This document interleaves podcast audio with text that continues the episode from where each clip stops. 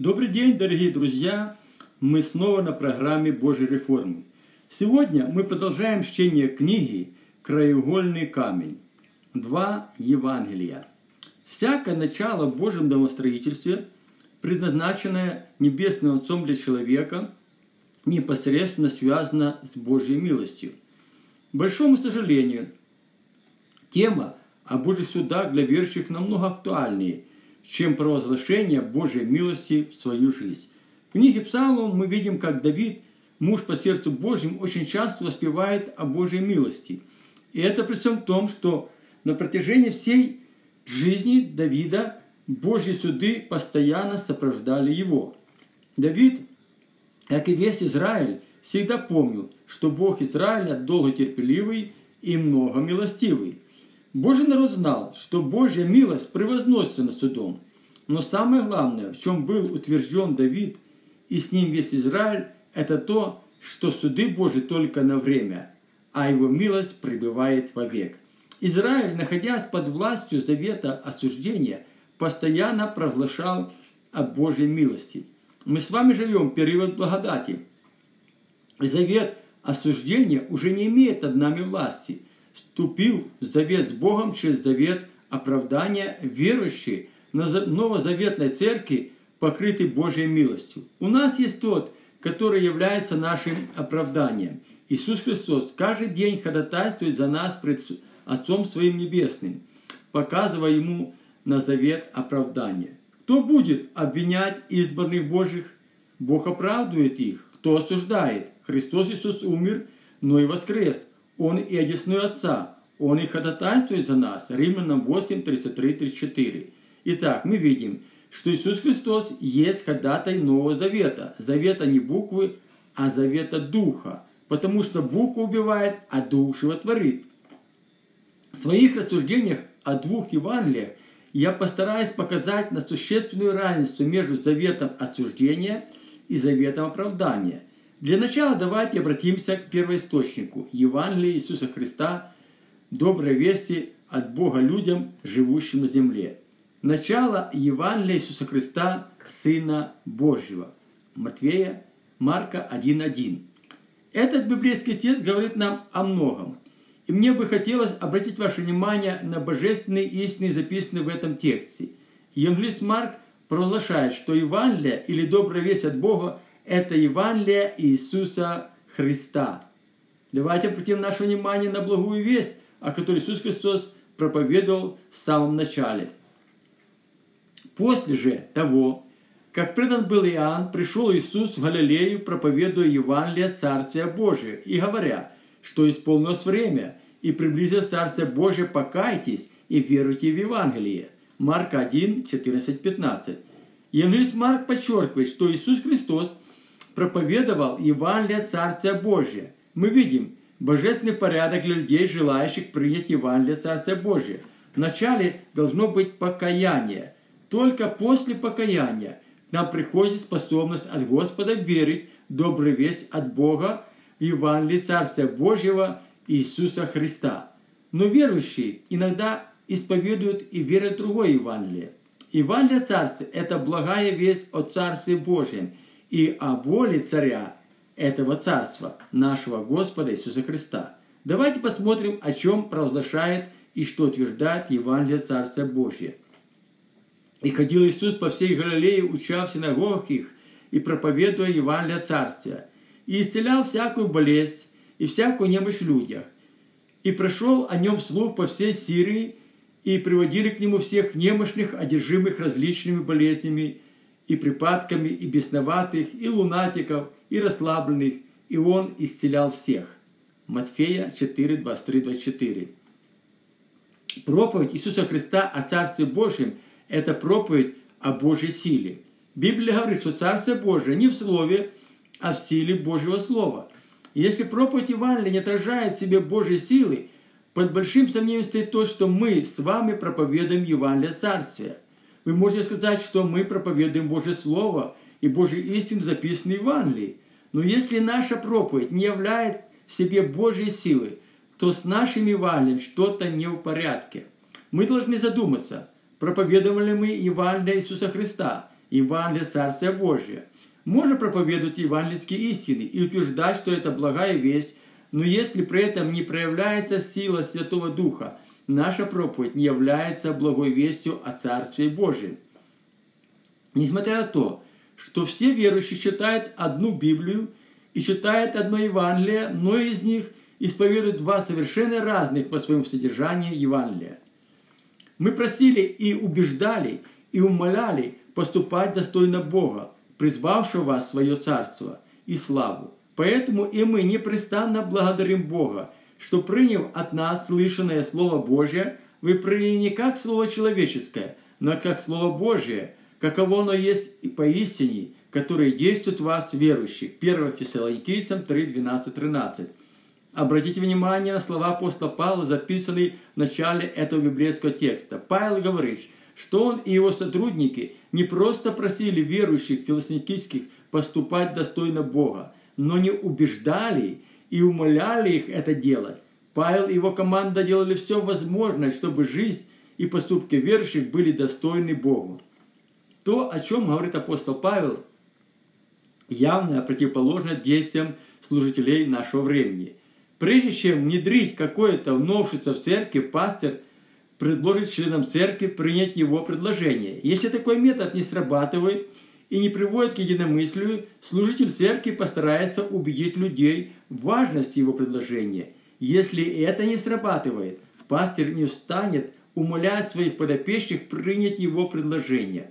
Он будет использовать хорошие испытанные методы давления, и предложение служителя будет принято, даже если это и не совсем не всем нравится. Его действие будет вполне оправданы, ведь пастор отвечает за Божье стадо. Давайте на время оставим пасторские вопросы и продолжим рассуждение по, по выше предложенному библейскому тексту. Поступать достойно Бога – это жить в соответствии с Божьим совершенной волей. Чтобы находиться в Божьей совершенной воле, необходимо знать Божью волю. Ответ на это мы находим в послании к фессалоникийцам. Павел говорит, что Бог призвал нас в свое царство и свою славу. Говоря так, Павел в очередной раз направляет нас в Евангелие Божьего Царства. Мы видим, что Евангелие Царствия заключается в Божьем Слове, которое не приходит к нам от человека, но приходит к нам от Бога. И это Слово действует могущественно в жизни верующих. Божье Слово утверждает волю царя и законы Евангелия Божьего Царства в нашей жизни и в нашем служении Богу. Подтверждение этого мы находим в книге пророка Исаии. «Как дождь и снег не сходит с неба и туда не возвращается, но напаяет землю и делает ее способной рожать и произвращать, чтобы она давала семя тому, кто сеет, и хлеб тому, кто ест. Так и слово мое, которое исходит из уст моих, оно не возвращается ко мне тщетным, но исполняет то, что мне угодно, и совершает то, для чего я послал его. Исайя 55, 10, 11. Пророк Исаия показывает нам, как работает Божье Слово приходящих к нам от Бога. Это не всегда то, что мы должны, что можем прочитать в Библии. Я не ставлю под сомнение достоверность библейских истин. Да, это несомненно есть Божье Слово, но оно не всегда является Божьим Словом, посланным нам Богом. Слово, пришедшее к нам от Бога, не бывает напрасным. Прежде чем вернуться к Господу, Божье Слово должно совершить Божью работу. Это не просто библейские истины, но это так говорит Господь. Если Господь проговорил к нам через свое слово, у нас больше не останется запасных вариантов. Сказанное нам Богом мы должны в точности исполнить. Церковные доктрины и церковное вероучение часто строятся не на слове, пришедшего от Господа, и не по Божьему домостроительству. Основной, но далеко не единственной причиной, порождающей такие доктрины, является преобладание в служении Богу нашей воли над Божьей волей мы начинаем искать в Библии запасные варианты, больше устраивающие нас, чем исполнение Божьих желаний. Для достижения своих целей некоторые верующие часто подсознательно, а иногда и вполне сознательно манипулируют Божьим Словом, вырывая из контекста Библии нужные места Писания. Такие люди закрывают свои глаза на то, что в данном случае имеет в виду полный библейский текст. Постраховие подстраховывая Божье Слово, подстраивая Божье Слово под свои убеждения, они создают удобные им доктрины и удобный для их церковного вероучения. Таким образом, рождается человеческое Евангелие, не покоряющееся Евангелию Божьего Царства.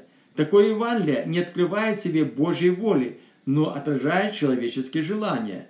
Такая тенденция прослеживается еще и в ранней церкви, и это тревожило Божьих служителей того времени. Это хорошо видно из послания апостола Павла Галатам.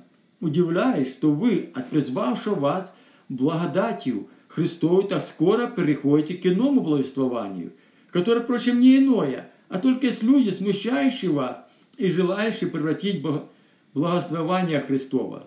Но если бы даже мы или ангел с неба стал благовествовать вам не то, что мы благовествовали вам, да будет анафема. У людей ли я ныне ищу благоволение ли у Бога? Людям ли угождать стараюсь? Если бы я и поныне угождал людям, то не был бы рабом Христовым. Возвещаю вам, братья, что Евангелие, которое я благовествовал, не есть человеческое. Ибо я, и я принял его, и научился не от человека, но через откровение Иисуса Христа. Галатам 1.6.12. Эти несколько стихов из послания апостола Павла Галатам, записанные в начале послания, заслуживают особого нашего внимания.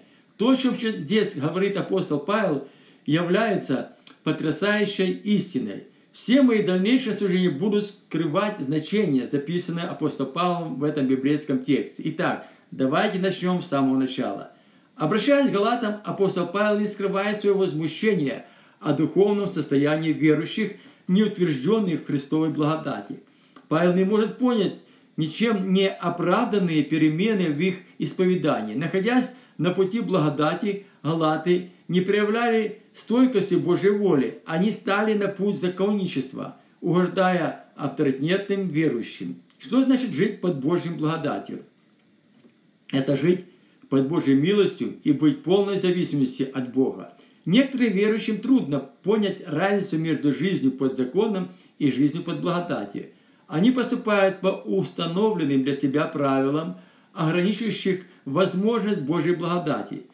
Таким верующим Божья благодать не открыта во всей своей полноте. Давайте рассмотрим некоторые Божьи привилегии, данные нам Богом по Его благодати. Вначале, по Божьей благодати мы имеем спасение – Ибо благодатью вы спасены через веру, и это не от вас, Божий дар, не отдел, чтобы никто не хвалился. Ефесянам 2, 8, 9.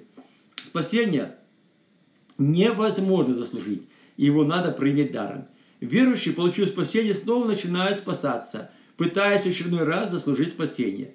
Поступая так, они отвергают благодать и попадают под воздействие закона. Мы с вами спасены в надежде – кто-то сказал, что мы спасены, спасаемся и спасемся. Это выглядит следующим образом. Однажды получил спасение, и на протяжении всей своей оставшейся жизни верующий возрастает во спасение. Верующий, рожденный свыше, не может потерять спасение, так как это подарок от Бога. Бог никогда не забирает то, что однажды подарил своим детям. В послании Галатам Павел говорит, что иное благовествование не приходит к нам по Божьей благодати, а приходит от людей, смущающих нас и искажающих благовествование Христова. Такие люди не проповедуют Евангелие Царства, они проповедуют человеческое Евангелие. Апостол Павел не поощряет людей с таким исповеданием. Он говорит, но если бы даже мы или ангел с неба стал благовествовать вам не то, что мы благовествовали вам, да будет анафема. Галата 1.8. Павел не спешит не ищет благоволения у людей, но ищет благоволения у Бога и желает угодать только Богу. Это богопочитание, а не бунтарство. Если от нас требует послушания вопреки Божьей совершенной воле даже люди, имеющие духовную власть от Бога, мы должны стать на сторону Бога и быть послушны только Богу. И призвал их, приказали им больше не говорить и не учить о имени Иисуса – но Петр и Иоанн сказал им ответ, «Судите, справедливо ли пред Богом слушать вас больше, чем Бога». Деяние 4, 18, 19. Вы можете возразить и спросить, какое отношение это имеет к нам? Ведь первосвященники отвергли Иисуса Христа, и считали его учение ересью. Мы же христиане верим в Евангелие. И не только верим, но и стараемся исполнять все записанное в Библии. Я не стану возражать вам, но давайте порассуждаем.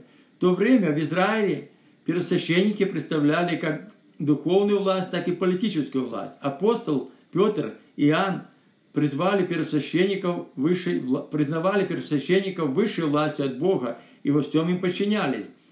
Сан первосвященника утвердил сам Бог, и апостолы хорошо это понимали. Петр и Иоанн постоянно посещали храм, и по закону Моисея исполняли все обряды и постановления о богослужении.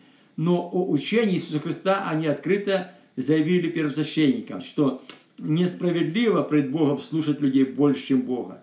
Если вам предлагают Евангелие человеческое взамен на Евангелие Иисуса Христа, независимо от человеческих авторитетов, безбоязненно станьте на сторону Бога, и вы этим не согрешите.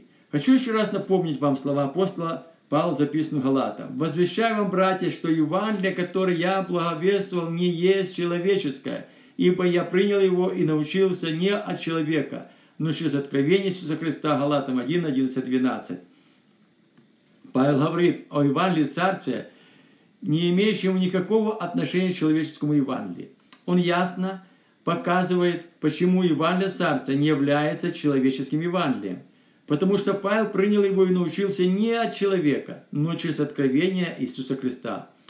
Это явная противоположность тому, что мы сегодня видим в церкви, и противоположность тому, о чем часто проповедуют из-за церковной кафедры. Такие учителя пытаются убедить нас в том, что сами не в состоянии подтвердить на практике. Если их учение не отвечает на нужды людей – и это становится очевидно всем. Они ищут козла отпущения, вас станут обвинять в нераскаянных грехах, приписывать к вашим проблемам родословное проклятие, в лучшем случае покажут вам на вашу слабую веру или недоверие Богу. Они будут советовать людям больше пребывать в постах и в молитвах.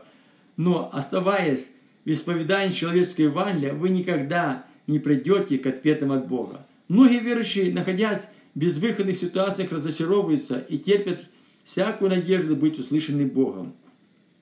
Человеческое Евангелие – это мертвое Евангелие, не отражая в себе волю царя. Человеческое Евангелие – это мертвое Евангелие, не отражающее волю царя. Но когда верующие не осознают это, они пытаются сохранить то, что не приносит им жизни. Находясь на пути человеческого Евангелия, церковь уклоняется в сторону от исповедания верности Божьим обетований.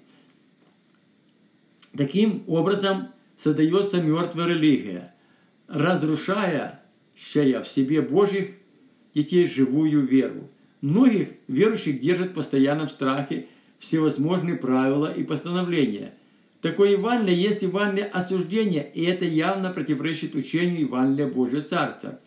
Евангелие Царства – это Евангелие оправдания –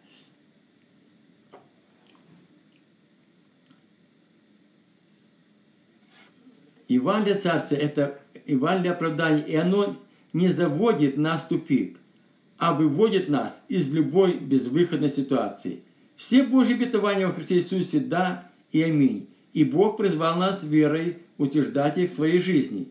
Ибо Сын Божий, Иисус Христос, проповедуемый у вас нами, Ноем, Силаном и Тимофеем, не был, был да или нет – но в нем было «да». Ибо все ветвания Божьи в нем «да» и в нем «аминь». Славу Божию через нас.